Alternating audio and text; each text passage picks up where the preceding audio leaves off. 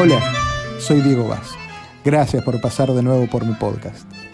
Hoy vamos a conocer la historia de Irene López Luque, una mujer que fue la persona que estuvo más cerca de Libertad Lamarque, la cantante, la argentina, la novia de América, una mujer que a fuerza de escribirle como una fanática más, se ganó el corazón de la gran cantante. Un día en España, cuando Irene salió de Cuba, se conocieron y a partir de allí nació una relación que se mantuvo durante muchos, muchos años. Te invito a que conozcas a Irene como la conocimos nosotros, en la radio, contándonos su historia. Piano, estera y velador, un teléfono que contesta. ¿Cómo se conocieron? ¿Cómo fue ese encuentro en España? Eh, bueno, ese encuentro fue eh, una cosa que ya sucedía porque yo desde muy, desde niña le escribía y ella me contestó una carta por primera vez cuando yo tenía 11 años y entonces eh, sabía que, que, yo existía a través de las cartas y a través de, una admiración constante. Y entonces, pues cuando nos conocimos en España ya personalmente, yo le dije, soy Irene, recuerdo que estaba Alfredito delante y le dice él a ella, pero estamos hablando de Irene, Irene de las cartas. Le decía, sí, la de las cartas.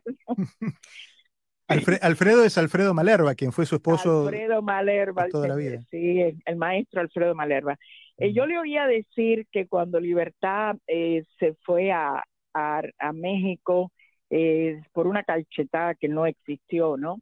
Eh, pero bueno, que se fue a México y que Libertad se, eh, se convirtió en la novia de América. No, Libertad se, o sea, cuando Libertad va a México, ya Libertad era la novia de América. Ajá. Y la prueba de ello es que cuando ella llega y hace su primera película, el crédito de Libertad está por encima del de Jorge Negrete, Wow. que era el primer ídolo de México y además el presidente de la Asociación Nacional de Intérpretes. O sea, que para que se dieran el crédito a una extranjera es porque el peso de la taquilla de Libertad en todo el continente era muy fuerte. Le, le quiero contar a, lo, a, los oyentes y bueno, hacen referencia a, este, a esta famosa cachetada, que es un término muy nuestro, muy argentino, a una sí. historia que, que, eh, quedó siempre en el tiempo y, y, siempre ha, yo le he escuchado a ella en algún momento desmentirla también, mm. eh, y tiene que ver con un enfrentamiento en, en la radio mm, en, en, los años 30, eh, no, tal vez un poco más, 40, 50. Sí, no, fue en el, en el 45. 45. La cabalgata, la cabalgata del circo. Exacto. Y allí habría tenido una discusión que habría terminado en lo que después todos cuentan como una cachetada que todos vieron, pero que no pasó. Eh, que Libertad le habría dado a, a, Eva Perón, la que era eh, Evita. Y entonces eso eh, hizo que, em, que Libertad tuviera que exiliarse en México. Esa es la historia, bueno, ¿no? Eh, eh, sí, la, la, la, historia se hace, mmm, la gente adorna las cosas y las pone muy eh, peliculeras, ¿no? Pero eh, no, no hubo tal cosa. Primero, Libertad siempre desmintió que ella tuviera una, en ese momento una, un enfrentamiento con Eva Perón. Ella tuvo un enfrentamiento, siempre decía, con Eva Duarte, porque no era la primera dama en ese momento, era una actriz más que estaba trabajando en la película eh, número 17 que Libertad protagonizaba, o sea, Libertad era una superestrella y, y, y Eva no lo era, era una, una, muchacha más que trabajó en esa película, y, pero que ya tenía pues cierta ascendencia con, con dirigentes y con, con el que después fue el presidente, se supone, y entonces llegaba tarde, no llegaba. Libertad siempre fue muy puntual, hasta el último momento de su vida, y lo pueden decir sus compañeros de trabajo que todavía están, porque Carita de Ángel se filmó hace 20 años y estas personas pues hoy tienen cuarenta y tantos, son testigos que pueden hablar. Jamás en la vida Libertad llegó fuera de hora. Le decían, si usted quiere llegar más tarde, no, yo llego como todo el mundo. Nunca llegaba tarde, nunca había que esperar por ella, aun siendo ella una superestrella. Jamás lo hizo. Entonces no podía ella aceptar que eso sucediera y eso fue lo que la enojó.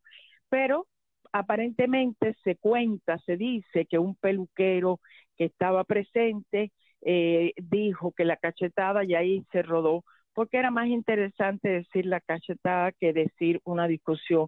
Yo no creo nunca que Libertad haya dado una cachetada porque yo conviví con ella muchos años y conviví bajo el mismo techo. Y Libertad no era de cachetadas, Libertad no era una mujer de, exaltarse ni de tomar así, no era temperamental. Ella eh, era muy serena y bajaba, como decía una sobrina de ella, bajaba la gente del cuadro serenamente, no, no colgaba más ese cuadro. qué linda imagen, qué linda imagen. Sí, cuando, cuando ella veía que algo no le gustaba, me decía, ay Dios mío, tía está al bajarla del cuadro. Daniel tiene preguntas para usted, Irene. ¿Cómo no? ¿Qué tal, Irene? ¿Qué tal, Irene? Feliz domingo.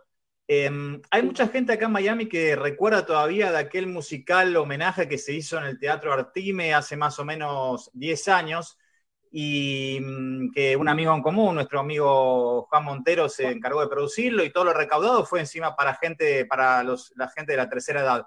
¿Hay ganas de repetirlo? ¿Hay un proyecto en eso? Bueno, mire, eh, proyectos siempre hay, eh, deseos siempre hay. Yo tengo un material de libertad increíble, pero yo tengo que reconocer como un defecto que si yo no tengo a alguien al lado que me empuje, yo soy un carro sin ruedas. Eso es Sí, lo tengo que reconocer. Entonces yo con libertad hacía y deshacía, y me acuerdo que cuando ella faltó, yo le dije a una nieta, yo no voy a hacer nada más a Claudia, que es la mayor. Y, y así ha sido, porque yo hacía muchas cosas, pero en realidad el motor que generaba todo era ella que de repente a las 10 de la noche me decía, ay, ¿por qué no hacemos esto, esto? Yo le decía, bueno, mañana llamo. ¿Por qué mañana? Hacerlo ahora. A lo mejor están despiertos. una genia, una genia con un, qué vitalidad.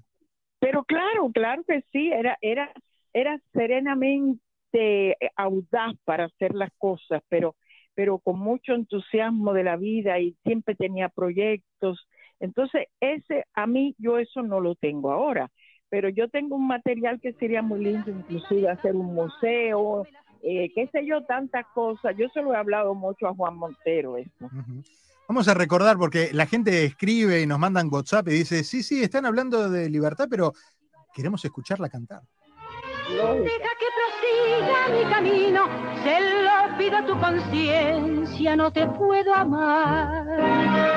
Besos brujos, besos brujos, que son una cadena de desdicha y de dolor.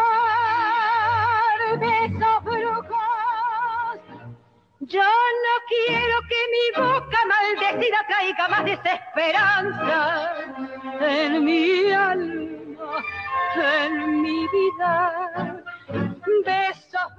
Irene, y cuando, cuando Liber estaba en la casa, por ejemplo, un domingo medio lluvioso como hoy, eh, ¿cantaba? ¿Qué, cantaba? ¿Qué, recuerdos le venían?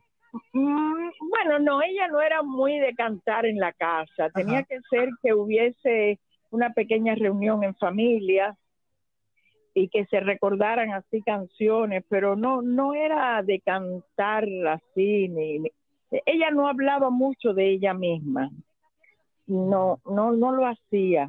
Ella, hacía una vida normal, veía televisión, y, pero no, no era de recordar así, ay, cuando hacía aquello, ay, cuando, no, no era así, no. Pero si se ponía en una reunión, pues sí, sí, cantaba, como no. Claro, claro. Eh, uno de los temas emblemáticos de Libertad Lamarque fue Madre Selva. Hombre, claro. tu sombra fue mi compañera de mi niñez, sin esplendor, la amiga fue tu madre selva, cuando temblando mi amor primero, con su esperanza besa mi alma, yo junto a vos, pura y feliz, cantaba así, mi primera confesión. Bueno, pero para que viene el estribillo, no lo dejemos ahí. En la vieja pared sorprendieron mi amor, tu humilde caricia es como el cariño primero y querido que siento por él. Irene, ¿y cómo eran los recuerdos de Libertad cuando usted la escuchaba en Cuba y, y le escribía esas cartas que, finalmente ella leía y respondía? Es que Libertad siempre fue una figura muy importante en Cuba desde, la, desde que proyectaron Ayúdame a Vivir, Libertad se, se convirtió en una figura muy importante en el país. Inclusive cuando Libertad fue la primera vez en enero del 46, que ojo, yo no había nacido todavía, eh, sí, no, no es verdad. En, el, en los periódicos decían, que eso sí los tengo, el mejor regalo de Reyes para los cubanos. Ah, eh, eh, o sea que para la llegada de libertad a Cuba fue una cosa tremenda. Y, y, fue toda la vida así y aún sigue siendo a pesar de que ella por, por razones, bueno, X, no volvió al país después del 57. Pero aún así, el día que ella faltó, un director de cine en Cuba dijo, no se ha muerto una estrella, se ha muerto parte de nuestra conciencia popular. Cuando ella llegó a Cuba, por ejemplo, ella lo cuenta en un documental que, que, yo hice junto con Rubén Lavernia. Ella cuenta que cuando ella llega al avión y le dicen, hable, hable, que toda Cuba la está oyendo, ella se quedó un poco asombrada. Y al llegar allí fue que se enteró lo famosa que ella era en el resto del continente, porque tenemos que pensar que no es como ahora que lo leemos todo por, por, internet, claro. Nada, nada de eso. Entonces se comunicaban por telegrama, por cable, y ella no tenía idea de realmente lo famosa que ella era. Eh, Irene, ¿dónde vivía acá en Miami? En Coral Gables. Ajá. Ajá. En Coral Gables. No, no, me imagino, le, le, gustaba caminar la zona, le gustaba salir a pasear o era una mujer más bien de, quedarse en casa. Bueno, ella se quedaba mucho en casa, pero sí, iba, iba a los restaurantes a comer y salía a las tiendas, eh, que a veces no podía disfrutarlo todo lo que a ella le gustaba porque mientras no hablara o no se quitara los lentes no la conocían. Pero si hablaba o se quitaba los lentes ya se hacía un revuelo alrededor de ella y se acababa la compra estamos hablando de una amistad que duró que 40 años, 50 años. Bueno, 40 años no, pero 30 sí. 30 años. Qué bendición. Mm. Y se lo dije ayer y se lo repito ahora, Irene, qué lindo saber que era una cubana la que estuvo cuidando casi hasta última hora a, una de las grandes figuras argentinas. sí, no, no, hasta, hasta, última hora, porque yo no me he separado de ella nunca. Yo viajaba siempre con ella a todas las giras, a todas las cosas. Eh, yo me, ocupaba de todo, de lo artístico y de lo, y de lo no artístico. ¿Y qué, cosas, qué cosas postergó usted por, ese, por esa entrega? Mm, bueno, yo me imagino que postergué pues a lo mejor una vida privada, postergué eh, lo que yo hacía, que yo era actriz de teatro, lo dejé, pero pero está bien, no me no me pesa porque yo creo que a veces las personas dicen, "Ay, ¿cómo tú lograste esto?" Es que para lograr algo siempre hay que sacrificar otra cosa porque todo no se puede tener. Entonces, uno uno tiene que poner prioridades y libertad eh, eh, valía la pena que su carrera se prolongara porque fíjense que todavía hoy a 20 años casi de que falta eh, las personas pueden entrar en la Grande de América, en la Novia de América, en las redes sociales donde aparece su nombre y van a encontrar todos los días información, canciones, fotografías, comentarios, o sea que el que no la conoce a través de las redes se puede informar, igual que en YouTube. Y es increíble que pongan una foto y a los 20 minutos hay 50 likes, 50 comentarios. Una persona que está vigente en el corazón de los pueblos. no me arranco del pecho este amor? Si mentís una vez, si mentís otra vez y volves a mentir. Se llama Irene López Luque. Qué historia fascinante, ¿no? Como eh, por una carta, una fascinación por un artista, a lo mejor el destino te tiene guardada la posibilidad de acercarte a él y la bendición de poder acompañarlo y devolverle un poquito de toda esa alegría que te dio. Bueno, gracias por haberme acompañado en otro episodio y nos encontramos muy pronto en el siguiente.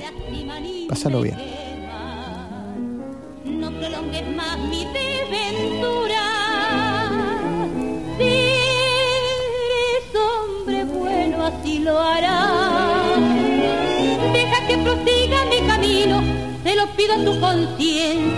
No te puedo.